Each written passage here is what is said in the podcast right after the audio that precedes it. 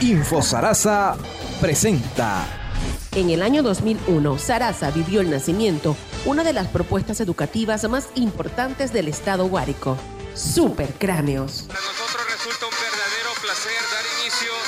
A la decimacuarta edición de Super Cráneo. Muy buenos días, tengan las personas de Sarasa. Después de varias reuniones, un grupo de saraceños ideó crear un programa radial para motivar a la juventud saraceña. El objetivo era poner a prueba las habilidades y conocimientos de los estudiantes de educación básica y diversificada del municipio, con premios para estimular a los liceos y los estudiantes participantes. Entre los pioneros detrás de la idea y la producción del programa estaba el reconocido locutor, animador y publicista Henry Toro.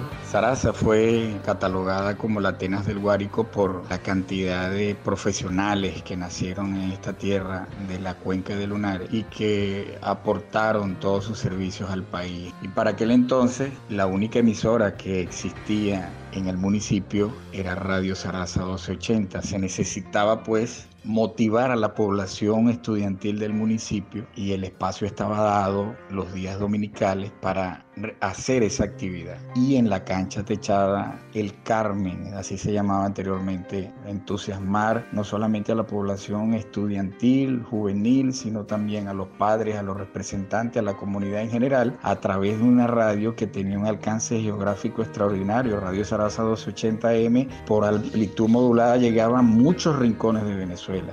Allí comienza la historia con los supercráneos. Con la llegada de Supercráneos, los jóvenes de las diferentes instituciones educativas esperaban el anuncio para participar en este espacio, cuyo eslogan era Un aula hecha radio. Buenos días sintonizan esta decimacuarta edición y 13 años de. Y el pueblo recibió de la mejor manera un evento que unía a niños, jóvenes y adultos en un ambiente educativo y de sana diversión. El programa era producido por Prioridad 1 y el Circuito Z de Radio Sarasa. Se transmitía en vivo todos los domingos desde las 11 de la mañana desde las instalaciones de la cancha techada. Al principio, solo era transmitido a través de la señal AM y FM del circuito Z, pero con el tiempo, la competencia educativa comenzó a sonar en las diversas emisoras del municipio.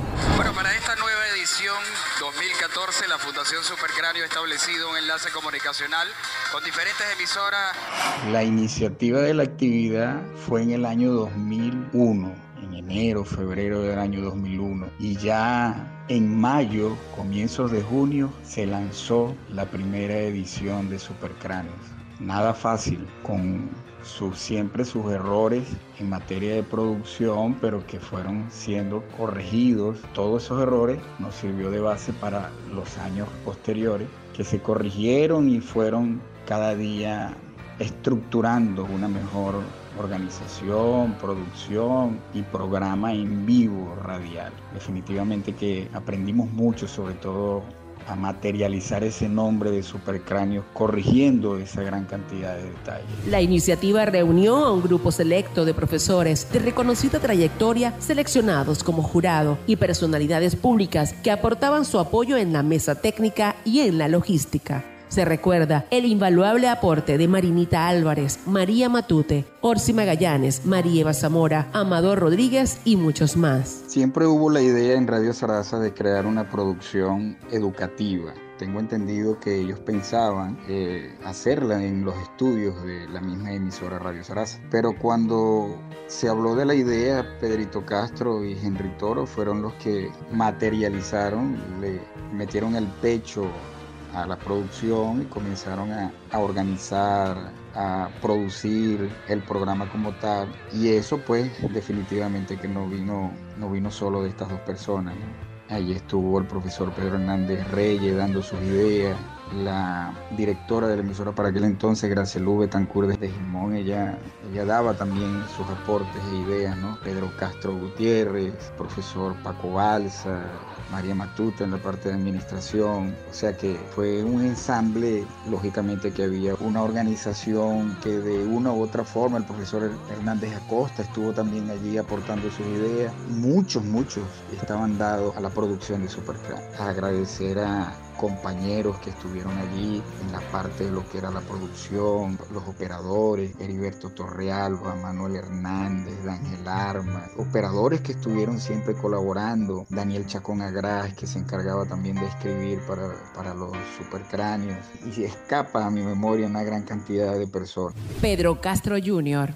Bueno, hablar de supercráneo es hablar definitivamente en un antes y un después en la carrera profesional de mi vida. Desarrollamos muchos programas y muchas actividades, tanto en la radio AM 1280 Radio Sarasa y en 105.5 lo que hoy es Z. Esto nos sirvió pues como una escuela para no solamente Supercráneo sino para muchos otros programas. Pero sin duda alguna todos estos logros y todos estos éxitos se lo debemos a ese programa de radio que nos catapultó a la palestra Saraseña, un programa que motivaba, un programa que podía educar, entretener, formar, compartir en familia, incentivar el estudio y por supuesto alejar a los muchachos de los malos vicios. Recuerdo que en el Liceo Eduardo Delfín Méndez, la oficina de profesores, se la solicitamos al ya desaparecido profesor Paco Balsa y se empezó a dar forma a una idea que en su momento tuvo el profesor Hernández Acosta a través de sus programas de concurso que tuvo en la M, creo que en el programa Estudio 1 se llamaba, y que posteriormente el nombre de Supercráneo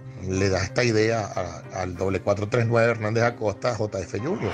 Los domingos en Sarasa se convirtieron en un día de conocimiento y entretenimiento y parte del éxito del proyecto se debió al entusiasmo y esfuerzo de los animadores Henry Toro, Pedro Castro Jr., Ileana Castillo, Domingo Solano, Jairo del Valle y quien narra Raquel Martínez se compenetraban en la producción y animación. Y definitivamente es un muy bonito recuerdo hablar de Supercráneo porque cada domingo era diferente, cada domingo lo esperábamos con tanto entusiasmo para divertir, para entretener sanamente, que más allá de una rivalidad entre colegios, creábamos era, buscábamos fomentar el compañerismo, la igualdad, el respeto y sobre todo la educación. Añoramos mucho esos tiempos y de verdad que recordarlos siempre es grato porque fueron unos años muy bonitos en, lo cual, en los cuales muchos jóvenes y muchas instituciones pudieron de una u otra manera beneficiarte, no solamente en lo intelectual, sino también en toda esa cantidad de premios que pudimos poder eh, dotar a escuelas en su momento. Supercráneo definitivamente es Arasa.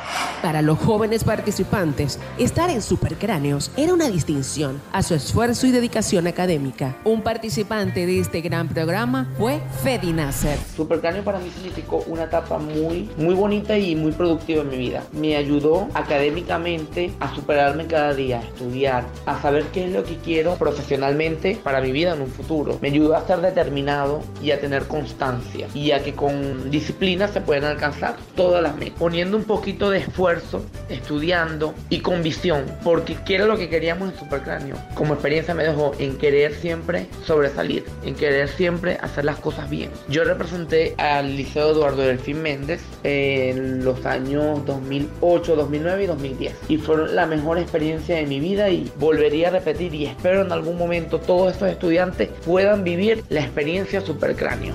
Los equipos se preparaban durante días para distintas secciones de conocimiento como matemáticas, cultura general y la más retadora, la exposición final sobre un tema incógnito. Soy el profesor Carlos Rojas, fui delegado del Liceo Eduardo Delfín Méndez durante siete ediciones, logrando algunos triunfos tanto en básica como en diversificado. Para todos los que vivimos la era de supercráneos, esta fue una experiencia enriquecedora en todas las dimensiones posibles. A los participantes porque recibían formación adicional, a los docentes porque se esmeraba en enseñar un poco más, teniendo en mente que cualquier pequeño detalle podría ser una hipotética pregunta en alguno de los programas. Al público de las gradas, al que se le veía atento ante cualquier pregunta para responder y demostrar que tenían cultura y conocimiento también. En mi experiencia como delegado, logrando en todas ellas llegar a la final, que aunque no resultasen vencedores de una edición, ya habían resultado ganadores de sapiencia, que con el tiempo uno vería lo útil que les sería en la vida universitaria. Y ese, sin duda, fue el mayor legado que nos dejó esta maravillosa actividad. Esperemos que en algún momento vuelva o alguna otra actividad recoja el legado con la misma excelencia y nos permita ver crecer nuevamente esas ganas de saber, de aprender, de querer ser llamados cráneos con todo orgullo y con todas las letras en mayúsculas. El programa Pionero de Sarasa fue declarado Patrimonio Educativo del municipio en el año 2005 y ese mismo año la apuesta inédita de Sarasa se expandió por el estado Guárico con la aparición de Supercráneos Regional. Se realizaron eliminatorias en Tucupido, Las Mercedes, Altagracia de Orituco y la final en Sarasa. La última edición de Supercráneos se llevó a cabo en el año 2014. La escuela hecha radio dejó una huella imborrable en la memoria de quienes participaron en la historia contemporánea del pueblo. Hoy día, el legado y los recuerdos de esta iniciativa animan a muchos a retomarla para forjar el futuro de una juventud empeñada que en Sarasa siga siendo reconocida como la Atenas del Guárico. Edición y montaje, Raquel Martínez y Julfan Bravo. En la producción y dirección, Jorge Agobián. Para infosarasa.com.